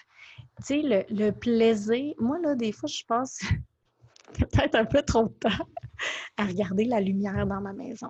Tu sais, des fois, je me dis, crème, ouais, t'as peut-être trop de temps, mais ça me fait tellement du bien. Tu sais, ça coûte rien. non, et en tout cas, quand Mais attends, enfants reviennent de l'école, ils sont- je suis disponible. J'ai juste jasé avec la lumière. Veux-tu rire? Hier, j'étais tellement épuisée parce qu'on a eu un, un mois de dure euh, maladie, là. Puis là, c'était la première fois que les deux allaient à la garderie en même temps. Ah. Hier, lundi. Je me suis assise, puis j'ai regardé les autos passer dans le silence Mhm. pendant une demi-heure. C'est méditatif. Puis c'est souvent Et comme le Mais- silence. Oui, le pouvoir de l'état, méditatif, de l'état contemplatif, pour te recentrer en tant qu'individu, puis être juste capable de, de, de, de, de- de te relever puis de continuer ta vie. Là. Tu sais, comme, comme on disait tantôt, ça va plus vite quand tu vas lentement. Qu'est-ce que tu peux ralentir? Tu sais, souvent, on dit on est à la course le matin, vite, vite, vite, je suis obligée de tout faire pour mes enfants parce que ça va pas assez vite, non, non, non, non, non. Bien, t'as peu.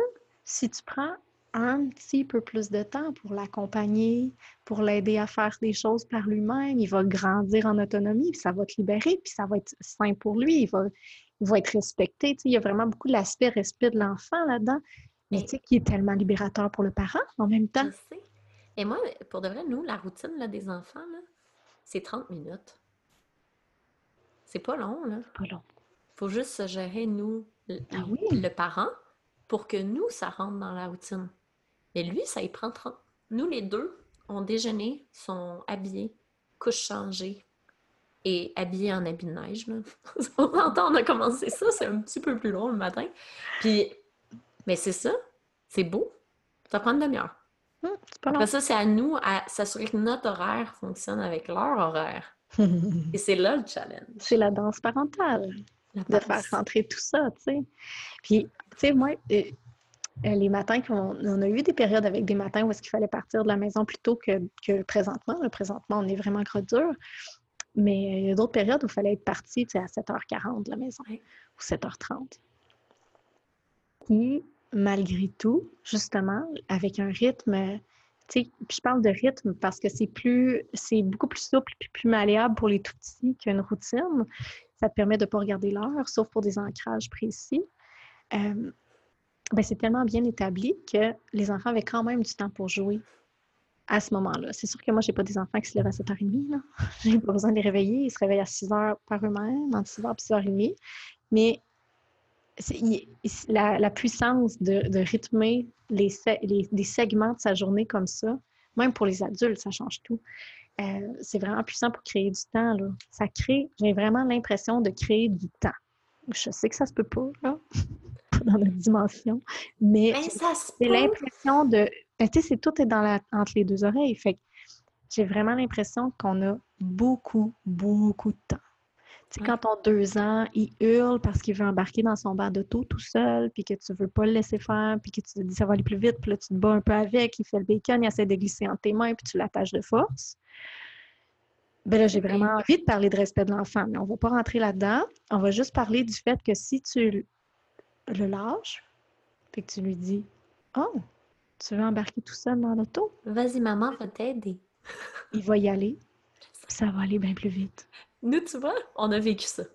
Mon deux ans veut plus qu'on l'attache dans la poussine. Mais on passe dans une rue très, très, très... On traverse Tachereau. OK. Tachereau, c'est l'équivalent d'une autoroute, les autos roulent 90. Moi, je vois juste mon petit gars qui part, puis qui court, puis qui se fait frapper par une auto. Il y a beaucoup d'enfants qui sont frappés. Fait que moi, j'étais comme, je veux l'attacher. Hmm. Je le trosse pas, mais j'ai le petit bébé dans le porte-bébé. Lui il est dans la poussette, c'est un peu loin, tu sais. Fait que là, je lui ai expliqué qu'il fallait pas qu'il se lève. Et depuis ce temps-là, il dit Maman, pas attaché, moi, va rester. Oui. Il le sait qu'il faut qu'il reste. Ils sont tellement capables. Les enfants sont capables. Mais j'ai commencé à lui faire confiance, puis je lui ai expliqué. Mais mon Dieu, que c'était contre mon besoin de sécurité. Et j'en ai eu des bacon. Puis là, je me suis dit non, ça se peut pas que je vais vivre ça tous les matins quand il faut que j'attache. Fait que, ouais, ça m'a pris comme cinq matins, puis après ça, je me suis dit, je vais y faire confiance. Ouais. J'ai arrêté d'avoir peur. Il a confiance, il ressent ta confiance. Puis il sait là, que s'il sort de la, de la poussette, tu vas être obligé de l'attacher parce que Ouais. c'est ça, parce que il- maman veut pas que tu meurs. j'aime- J'aimerais ça que tu meurs pas, là, tu sais. Que, ah non, c'est- Ah non, c'est beau. Ouais, j'ai vraiment aimé ton. Ouais, d'aller doucement puis de lui, lui expliquer. Ils comprennent tellement plus qu'on pense. ils comprennent énormément de choses. Puis ils sont capables d'énormément de choses si on leur laisse un peu de temps puis qu'on les accompagne. C'est un des plus grands services qu'on peut leur rendre, mon Dieu Seigneur, en plus. Ah, son hot. Oui, euh, c'est ça. Nous, tu vois, c'est mon chien qui surveille Gaspard parce qu'il veut pas qu'on joue avec lui dehors. Il veut juste être avec le chien dans la cour. Tout le monde est comme quoi? Tu laisses ton enfant de deux ans tout seul? Ben oui. Ah, mes enfants joué. Il est bien. Mais il est dans la cour. Il est Ah dans oui, la cour. dans la Il est bien. Un petit œil sur lui, là. Ah oui. Correct. C'est correct. Il est correct? Quand il se fait mal, il vient me voir. Bandes Bref, j'ai adoré t'avoir sur le podcast. Et pourquoi je voulais t'avoir, même si tu penses que tu n'es pas une grande entrepreneur, c'est parce que ton modèle, tu l'as amené dans la parentalité, mais c'est exactement. Les deux, on prend le même modèle. Puis je voulais amener euh, cette perspective-là à tous mes auditeurs parce que c'est tellement important Oui. de voir qu'il y a autre chose qui existe, puis tu peux vraiment euh, avoir ton rythme à toi Tout à et te fait. calmer dans cette vie de fou Ouais. et te dire, my God, que je passe beaucoup de beau temps. Ben oui, puis tu sais, juste, euh, je fais juste un petit retour sur quand tu disais tantôt, tu sais, ben je sais pas quoi, comment, qui qui le dit? Je suis fatiguée. Euh, tu sais, revoir sa définition du succès. Tu sais, euh, ah oui, c'est ça, tu disais, euh, on se met de la pression pour faire les choses vraiment vite, puis après ça, on se sent vraiment coupable. Pourquoi? Moi, je me sens pas coupable, là, si c'est long. Comme là, là, je suis mon podcast, il aurait besoin de beaucoup d'amour. J'aimerais vraiment ça lui en donner ben ça peut pas être prioritaire en ce moment, ça fonctionne pas. Fait que, tu sais, ça va venir. Tu sais, je fais, je fais quand même l'opposé de tous les conseils de coach en entreprise en ligne, tu sais, mais pas Et je vais rebondir ça là-dessus. change pas. Moi, tous les business coachs m'ont dit que je n'étais pas coachable. Parce que je fais de la planif stratégique en douceur. Puis ça, ça marche pas dans les cerveaux. Mais je dis, oui, c'est bien, tu sais où tu t'en vas, tu sais tes projets. Mais quand tu es une... Moi, je, je dis pour moi, je sais pas si je vais dormir la nuit. Ça se peut que le lendemain, je veux juste dormir toute la journée. Mhm. Ça se peut que tu puisses pas faire ce que tu as planifié demain, fasses après-demain. Oui. Puis maintenant, mes échéanciers, j'ai mets quatre fois plus loin que ce que je crois que je suis Ouais. capable de faire. Et depuis ce temps-là, j'ai aucun stress. Ben non, puis tant mieux si tu les fais avant. Et oui. Tant Puis mieux. des fois, je suis vraiment surprise. Je suis comme, oh my God, c'est prêt. Bon, ben go, on lance. tu sais. On y va. Ah, Ouais. Moi, j'ai apprendre ça. C'est vraiment de se faire une planif qui est douce et qui est euh, qui nous met pas d'anxiété. Il n'y a rien de plus drôle qu'un entrepreneur qui est anxieux sur ses livrables quand tu es toi-même le boss. on on s'entend-tu que c'est un peu niaiseux? Ça dépend si ton livrable est ta seule façon de manger, par exemple. Oui, oui, oui, je comprends. Mais tiens, mettons que tu as un grand projet. Moi, j'appelle ça la valse. Aie des projets faciles et simples qui te permettent de manger. Et tes longs projets, calme-toi, fais-les bien. Fais-les lentement et bien. Oui. Ouais. Parce que tout le temps, c'est tout le temps la valse, sans le temps versus l'argent. Puis après ça, c'est à voir, tu sais, toi, tu te situes où là-dedans? Exact. Ok, oui. Mais merci tellement. Merci à toi. été là. Puis je, vais te- je vais te donner l'enregistrement, tu le mettras sur ton podcast. Pour lui donner de l'amour. On fera du reprocessing, j'appelle ça. Tant qu'à travailler, on, on le met un peu partout. Mais Ah, bon, merci. ben, merci tellement d'avoir été là. Puis si jamais on te cherche Oui. sur Instagram, tu es Ruban Cassette. Cassette. Et sur Facebook, tu es un peu moins présente, mais quand Oui, même, je suis tu as une même communauté. ma communauté. Oui, dans les groupes, cherchez communauté vivre simplement, vous allez la trouver. C'est vraiment une belle communauté. Puis je pop là, là, de temps en temps, là, je vais quand même, euh, je suis présente. C'est juste que tu sais, je suis pas là à chaque jour. euh, c'est pas là Mais que je fais le plus d'activités. Puis c'est sincèrement la communauté la plus euh, empathique. Ah, il y a une bienveillance dans cette Ouais. communauté-là incroyable. Euh, les gens sont empathiques, ils sont, ils soutiennent, ils, ils On sont sans tabou. Moi, il y a beaucoup, beaucoup de discussions, puis on traite de tous les sujets, dans le fond, qu'on traite dans mon livre.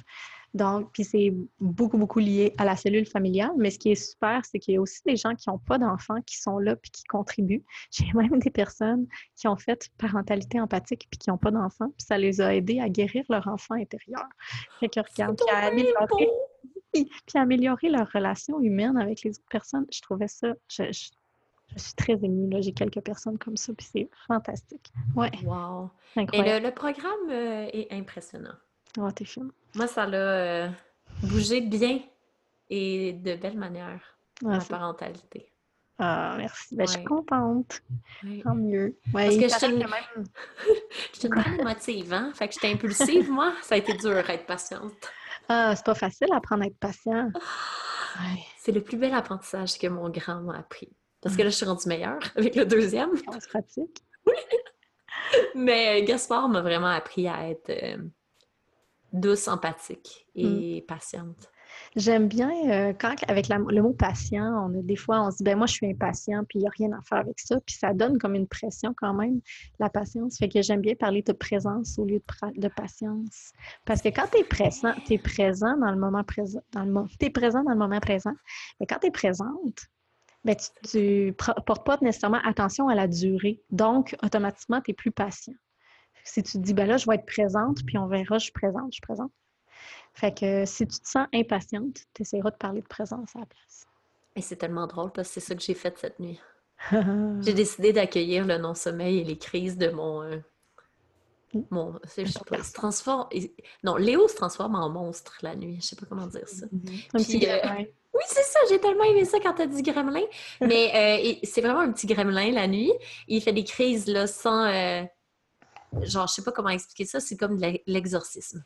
Il, il se cambre, il se lance partout. Là, faut que tu essaies de rattraper ça, mais là, il est rendu à un an, Ouais. euh, c'est comme genre, puis il hurle là, comme si on était en train de le tuer, là, tu sais. Puis Ouais, moi, je suis là, puis je chante des berceuses. Mm. Ça a l'air... C'est une scène qui, qui peut paraître drôle. Euh, en, même temps, c'est une façon de rester présente, puis dans l'esprit. Ça, puis tes monologues, tu sais, euh, ma- J'ai fait des monologues maintenant. Je suis comme Léonore, maman t'accompagne dans le sommeil. Je sais un jour tu vas être indépendant et tu vas être capable de dormir sans moi. Puis je pars. Mais tu sais, c'est tous des véhicules qui te permettent de ne pas péter ta coche. Ouais.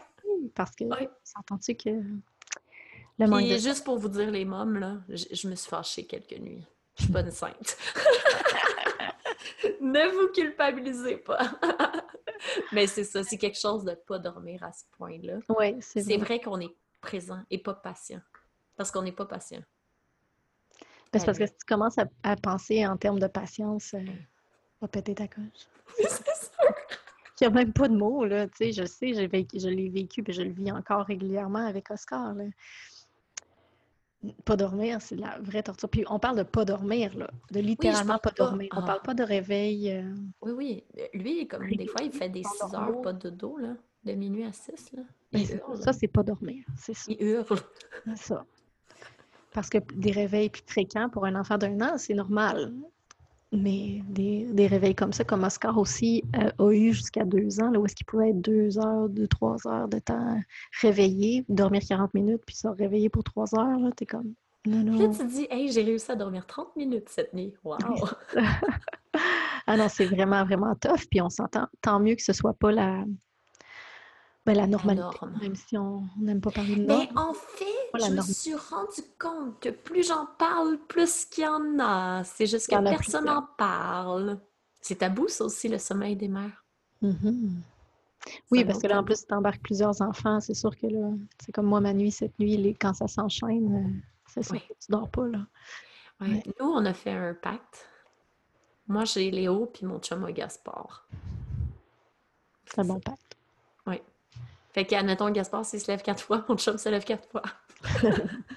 Mais il se lève quand même des moins longues périodes que Léo. Parce que on les a eu collés, ben comme toi, là. Fait que ça fait que, ben, Ben, l'accompagnement est plus intense au début. tranquillement. Des petits bébés ensemble. Mais ça va. Un jour, on va Ils dormir. ont quand même ben, rien qu'un an puis deux ans, là, sont encore vraiment petits. Puis ça, Son bébé. ben oui, ils sont bébés, puis ça sera pas long qu'ils vont. Ben, je regarde les tiens, j'en reviens pas. Bon, ça, c'est mon côté mom. Je suis là, my God, ça grandit vite, c'est petit. Ouais, c'est fou. Ils se transforment. C'est beau. Et Oh, c'est beau. sur ce côté tellement empathique de maman, je voulais te remercier pour de vrai cette fois-ci. Oui, je vais te laisser aller. Et merci beaucoup d'avoir Ben, été là. à toi. C'était le Mhm. fun. Merci. Merci.